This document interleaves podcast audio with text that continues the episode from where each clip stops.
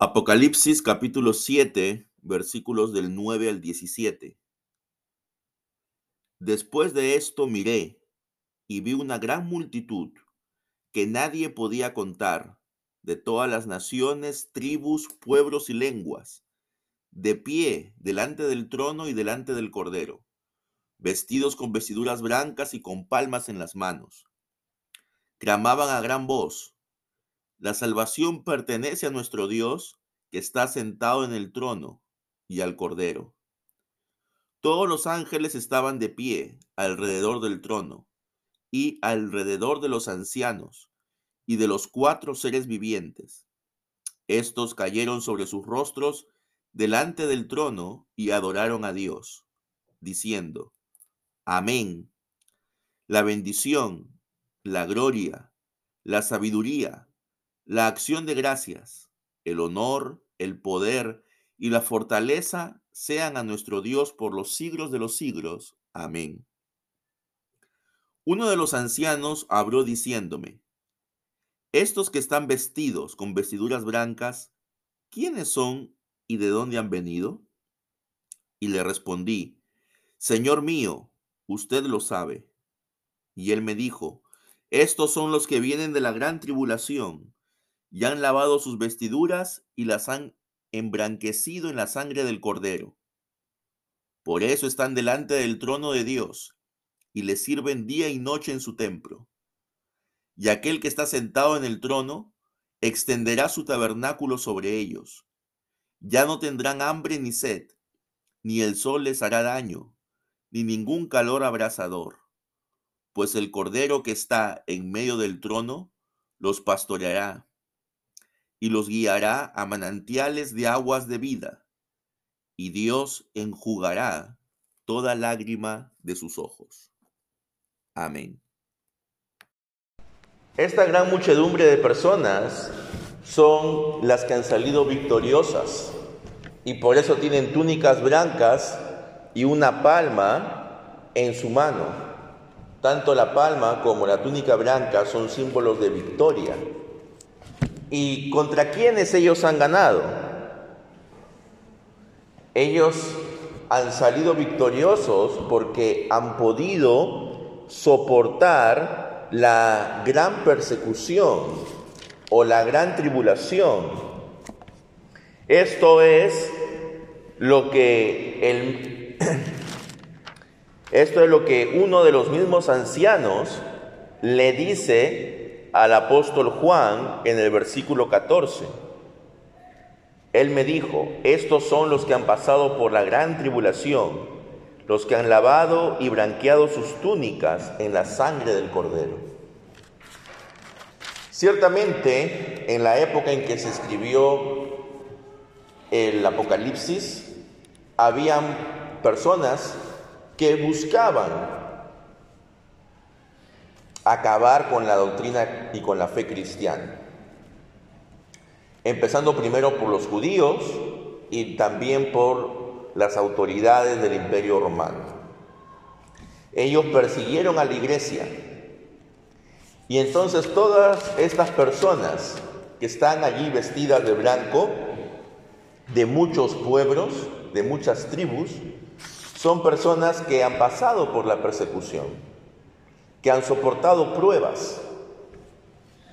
Y nosotros también a veces podemos soportar algunas pruebas. Y ciertamente, cuando soportamos la prueba, nunca se nos viene a la cabeza de que es algo placentero. Pero sin embargo, es necesario. Porque a través de las pruebas, a través de las dificultades, es que el Señor va puliendo, va afirmando, va afinando nuestro carácter. Y es a través de las pruebas donde se demuestra la convicción del cristiano. Entonces todas, estas multitudes que puede ver aquí el apóstol Juan, son personas que han pasado esta gran prueba. y han lavado sus túnicas en la sangre del cordero.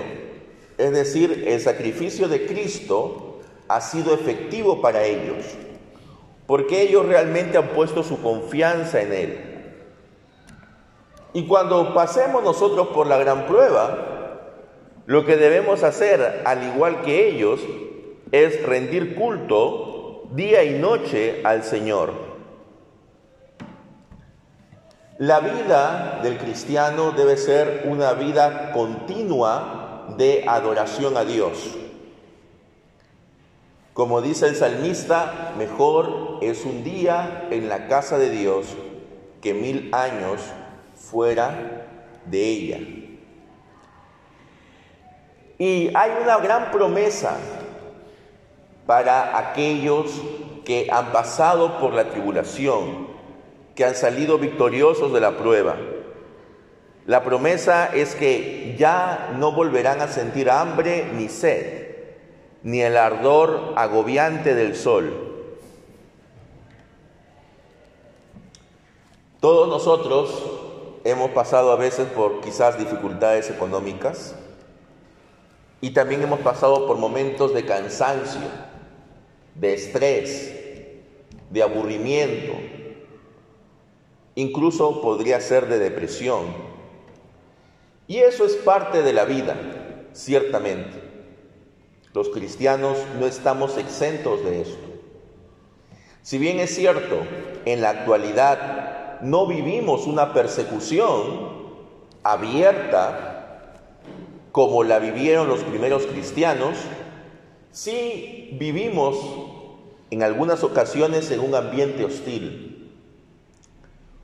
La sociedad ya no toma como referencia los valores cristianos. Los trata de ridiculizar y a veces puede incluso hasta humillar a los que se mantienen firmes en sus convicciones. Ante esto, nosotros debemos entender que cualquier aflicción en el presente es algo solamente pasajero. Si nosotros cedemos, si nosotros nos rendimos a las pruebas que tenemos ahora, entonces no vamos a alcanzar la victoria y no podremos tener estas túnicas blancas y esta palma en la mano como símbolos de victoria. Porque solo el que ha pasado por la prueba es el victorioso. Y para aquellos que son victoriosos, el Cordero será su pastor.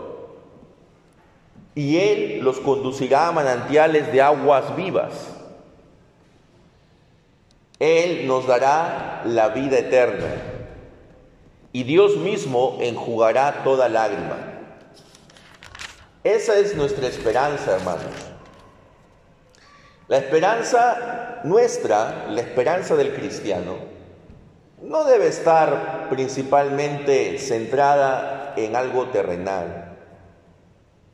No debe estar centrada en las promesas de un político o en las promesas de alguien debe estar centrada en el reino eterno, en la promesa de vida eterna que Jesús da. Justamente como hablamos en el sermón de la mañana, en el capítulo 10 del Evangelio de Juan, Jesús promete tres cosas. Él promete darnos vida eterna, junto con ello promete que no moriremos y promete que estaremos siempre en las manos de Dios y que nadie nos podrá arrebatar de sus manos. Esas promesas que hace Jesús se ven confirmadas aquí en el capítulo 7 del Apocalipsis, cuando dice que el Cordero que está en medio del trono será el pastor de aquellos que salgan victoriosos de la prueba. Ya Jesús es el buen pastor y Él es nuestro pastor actualmente. Sin embargo, todavía no es de manera directa nuestro pastor. pero lo será el día en que hayamos vencido toda tribulación, toda angustia. Siempre en el Nuevo Testamento se habla de la vida cristiana como una carrera. El apóstol Pablo es eh, el primero que hace siempre esta analogía.